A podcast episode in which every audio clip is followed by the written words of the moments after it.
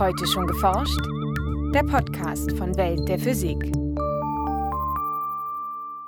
In Gletschern, also in ausgedehnten Eismassen in Hochgebirgen und an den Polen der Erde, stecken schätzungsweise rund 70 Prozent des Süßwassers. Doch in den vergangenen 150 Jahren schrumpften die meisten Gletscher. Wir sind eindeutig in der Abnahme, das ist überhaupt nicht unklar. Also auch die Messfehler, die in den sehr verschiedenen Methoden, die hier angewendet werden, die sagen ganz eindeutig, dass die Eisschilde sowohl Antarktis als auch Grönland Masse verlieren. So Angelika Humbert vom Alfred Wegener Institut für Polar- und Meeresforschung in Bremerhaven. Wie die Gletscher dieser Erde entstehen, warum nahezu alle von ihnen an Masse verlieren und was das für das gesamte Klimasystem des Planeten bedeutet, erläutert Angelika Humbert in dieser Folge. Viel Spaß beim Hören wünscht Maike Pollmann. In unseren mittleren geografischen Breiten fällt im Winter Schnee. Regional unterschiedlich, mal mehr, mal weniger. Ganz sicher jedoch verschwindet dieser Schnee früher oder später, wenn das Tauwetter einsetzt. Außer vielleicht in einigen Hochlagen der Gebirge. Doch das ist nicht überall so, wie Angelika Humbert weiß, die am Alfred-Wegener-Institut in Bremerhaven die Abteilung Glaziologie leitet. Gletscher bauen sich auf in, in dem Moment, wo im Winter immer mehr Niederschlag fällt in Form von Schnee, als im Sommer wegschmelzen kann. Das kann ich in den Alpen haben und in den Eisschilden ist es einfach so, dass es über eine ganz, ganz lange Zeit sich aufgebaut hat. Die Forscher unterscheiden verschiedene Typen von Gletschern. Bedecken die Eismassen eine ganze Region, so bezeichnet man sie als Eiskappen, zu finden beispielsweise auf Island oder Spitzbergen.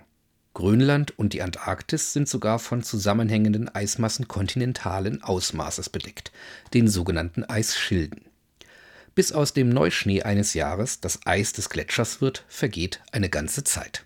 Das ist sehr unterschiedlich lang. Und zwar hängt es davon ab, wie hoch die Oberflächentemperatur ist und wie groß die Akkumulationsrate ist. Das beginnt sicherlich in irgendeiner Größenordnung von 50 Jahren und kann auch mehrere hundert Jahre sein. Also es hängt ganz stark davon ab, habe ich einfach nur einen Millimeter äh, Schneefall pro Jahr, der an diesem Ort liegen bleibt. Und das sind sehr, sehr niedrige Temperaturen zu. Ich habe einen hohen Niederschlag und ich habe hohe Temperaturen. Das ist ein großer Unterschied.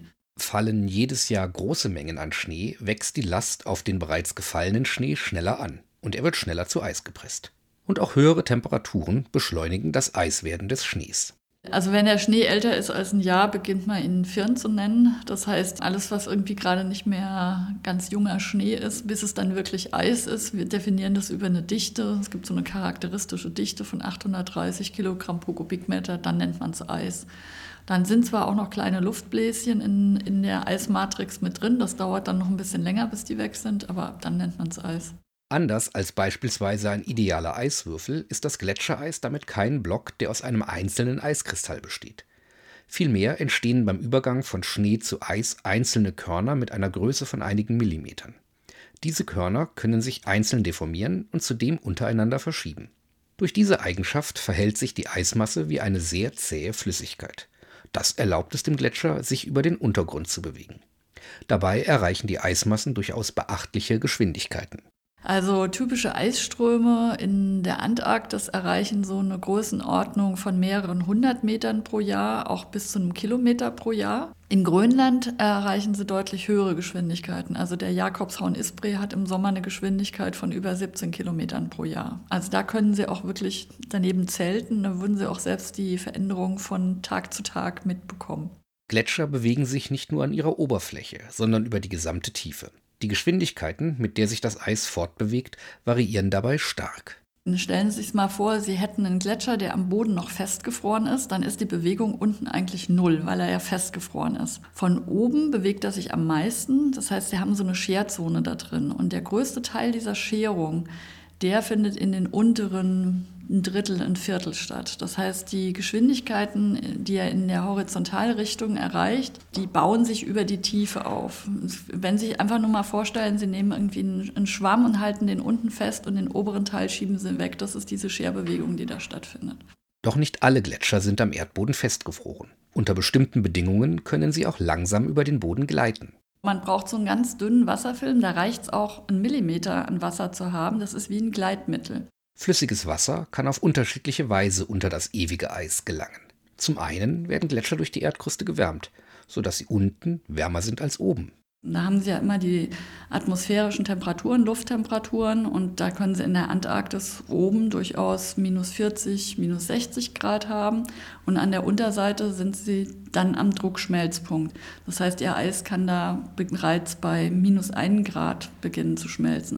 Denn die Eismassen erhöhen durch ihre Last den Druck am Boden eines Gletschers und senken dadurch den Schmelzpunkt des Eises. Zudem entsteht Reibungswärme, wenn der Gletscher über den Untergrund gleitet, was die Temperaturen ebenfalls leicht anhebt. Hinzu kommt, dass die Oberflächen von Gletschern nicht überall wasserdicht geschlossen sind. Gerade wenn die Gletscher recht schnell fließen, reißt das Eis auf. Da haben sie viele Spalten, da können durch die Spalten Wasser wieder an die Basis der Gletscher kommen. Insbesondere die schnell fließenden Gletscher bilden tiefe Spalten aus, wodurch sich wiederum der Gleiteffekt verstärkt. Ein selbstverstärkender Prozess. Erreichen großräumige Gletscherstrukturen das Meer, entstehen riesige schwimmende Eismassen, sogenanntes Schelfeis. Dass dort hin und wieder ein Stück vom Eis abbricht, ist ein ganz natürlicher Prozess. Wenn dabei genau so viel Eis verloren ginge, wie durch Schnee in jedem Jahr neu gebildet wird, würde sich ein Gleichgewicht einstellen. Die Abbruchkante bliebe an einer festen Position. Seit Jahrzehnten beobachten Forscher allerdings, etwa mit Hilfe von Satelliten, dass die Eismassen abnehmen und sich die Abbruchkanten weiter in Richtung Inland zurückziehen. Und die Satelliten, die im Orbit sind, ähm, die haben auch unterschiedliche Sensoren drauf. Und was ganz wichtig ist, ist, dass man aus diesen sehr unterschiedlichen Methoden, mit denen man auch die Höhe bestimmen kann, aber auch eine andere Art und Weise, Massenverlust zu messen, über, man nennt es so Input-Output-Methode, also wie viel schneidet oben drauf, wie viel fließt raus oder wo man wirklich die Masse misst, also so Gravimetrie-Missionen. Das gibt uns auch eine gewisse Sicherheit, ähm, dass die den gleichen Trend zeigen und dass die die gleichen Regionen mit starkem Massenverlust zeigen. Die Ursachen dafür liegen in der Erderwärmung. Durch die Erwärmung der Atmosphäre tritt beispielsweise mehr Wasser in den Gletscher ein und erleichtert so sein Talwärtsgleiten. Und wärmeres Ozeanwasser beschleunigt das Abschmelzen und Abbrechen des Schelfeises. Welche Folgen diese Entwicklungen in den Gletscherregionen der Antarktis und auf Grönland haben, untersuchen Angelika Humbert und ihre Kollegen. Einen Blick in das Innere von Gletschern erhalten die Forscher, indem sie diese vom Flugzeug aus mit speziellen Radargeräten kartieren. Für Radarwellen ist äh, Eis transparent. Man muss sich das so vorstellen, die Radarwelle wird ähm, an den internen Schichten reflektiert immer dort, wo man Unterschiede hat, in, sagen wir mal, Salzgehalt, in irgendwelchen Säuren, Aschehorizonte, die ergeben auch solche Reflexionen. Und dann eben an dem Übergang zwischen Eis und Fels. Und das ist die Methode, die wir verwenden, um die Topographie unter dem Eis zu messen. Den inneren Aufbau der Gletscher und die Struktur des Gesteins darunter zu erkennen, ist für die Wissenschaftler sehr wichtig. Nur so lässt sich beispielsweise das Fließverhalten der Eismassen genau verstehen. In Grönland haben Angelika Humbert und ihr Team durch solche Messungen festgestellt, dass sich das Abbrechen von Schelfeis auf den gesamten Gletscher auswirkt, denn es sorgt dafür, dass sich das Fließverhalten auch fernab der Abbruchkante verändert. Dadurch kann sich der Gletscher beispielsweise schneller verformen, was sich wiederum auf die Fließgeschwindigkeit auswirkt. Also wenn Sie Eis wesentlich schneller deformieren, dann wird es gleichzeitig auch noch weicher und wenn es weicher ist, fließt es natürlich schneller. Das heißt, ein Mechanismus, den wir gefunden haben beim Jakobshorn-Isbree ist, dass durch diese Beschleunigung, diese Viskosität, die Zähigkeit des Eises sich stark verändert hat. Und das reicht auch sehr schnell, also auf kurzen Zeitskalen, weit in die Gletscher rein. So ließ sich beobachten, dass die Viskosität rund 50 Kilometer von der Abbruchkante des Gletschers entfernt auf die Hälfte absank. Die mechanischen Eigenschaften des Gletschers ändern sich dadurch massiv. Besonders überraschend, so sagt Angelika Humbert, sei dabei die Geschwindigkeit, mit der sich die Gletscher verändern. Eigentlich sollten dafür, betrachtet man Entstehungs- und Fließgeschwindigkeit, hunderte von Jahren und nicht nur wenige Jahre oder gar Wochen vergehen. Eine Folge der schmelzenden Eismassen ist ein Anstieg des Meeresspiegels. Zurzeit steigt der Wasserspiegel weltweit um etwa 3,3 mm pro Jahr. Die Abnahme der Eisschilde hat daran einen großen Anteil. Zwar, so betont Angelika Humbert, werde beispielsweise auf Grönland in absehbarer Zeit nicht das ganze Eisschild vollständig verschwinden. Umgedreht darf man sich auch nicht so vorstellen, nur weil nicht einfach gleich ganz Grönland weg ist, ist es nicht irgendwas, was uns nicht betrifft. Ja, weil selbst wenn Grönland 10 Prozent der Masse verlieren würde, hätten wir uns global komplett umzuorganisieren. Das hätte dramatische Folgen. Also ich finde immer das Bild so ein bisschen verwirrend. Ja, mein Gott, es geht nicht ganz Grönland weg, dann ist es ja alles nicht so dramatisch, dann brauche ich auch nichts tun. Momentan nimmt die Erwärmung der Erde aber global weiter zu auch weil weniger Land von Schnee bedeckt ist und dadurch Teile des Sonnenlichts zurück in den Weltraum reflektiert werden.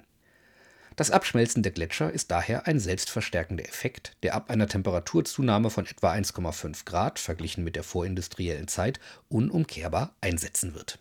Man sieht ja im Moment nicht, dass wir irgendwie uns als Gesellschaft in diese Richtung bewegen, dass wir alle ernsthaft vorhätten, die 1,5 Grad zu erreichen. Also 1,5 Grad bedeutet Negativemissionen in 2050. Jetzt mal nicht aus der glaziologischen Sicht, sondern so aus der Sicht eines ganz normalen Bürgers sehe ich im Augenblick nicht, dass wir sowas irgendwie erreichen. Das kann man erreichen, dafür muss man aber Anstrengungen unternehmen. Ein Beitrag von Jens Kube. Welt der Physik wird herausgegeben vom Bundesministerium für Bildung und Forschung und von der Deutschen Physikalischen Gesellschaft.